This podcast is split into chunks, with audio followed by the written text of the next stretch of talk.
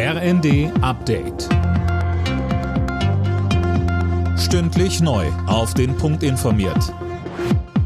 Ich bin André Glatzel. Guten Morgen. Ein weiteres Schulmassaker sorgt in den USA für Entsetzen.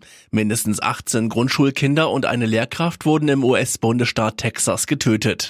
Der mutmaßliche 18 Jahre alte Schütze wurde von der Polizei erschossen. US-Vizepräsidentin Harris sprach den Familien ihr Beileid aus, sagte mit Blick auf die laxen Waffengesetze aber auch Enough is enough. Genug ist genug. Wir als Nation müssen den Mut haben, Maßnahmen zu ergreifen und die Zusammenhänge zwischen einer vernünftigen und angemessenen öffentlichen Ordnung zu verstehen, um sicherzustellen, dass so etwas nie wieder passiert.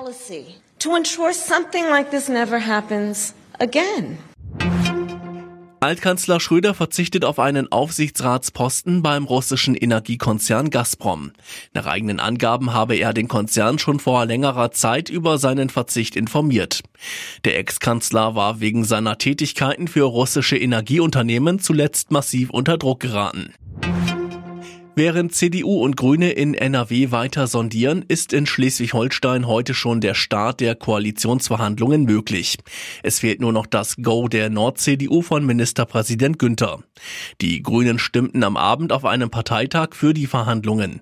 Spitzenkandidatin Monika Heinold. Damit haben wir Grüne die Chance, wieder mitzugestalten und in eine Regierung mit einem Ministerpräsidenten zu gehen, von dem ich sagen kann, ich habe großes Vertrauen darin, dass es gemeinsam mit ihm gelingt, fünf Jahre positiv zu gestalten. Der erste FC Kaiserslautern ist zurück in der zweiten Fußball-Bundesliga. Nach dem 0 zu 0 im Hinspiel setzte sich der FCK im Relegationsrückspiel mit 2 zu 0 gegen Dynamo Dresden durch. Das Spiel musste wegen zahlreicher Pyros unterbrochen werden. Alle Nachrichten auf rnd.de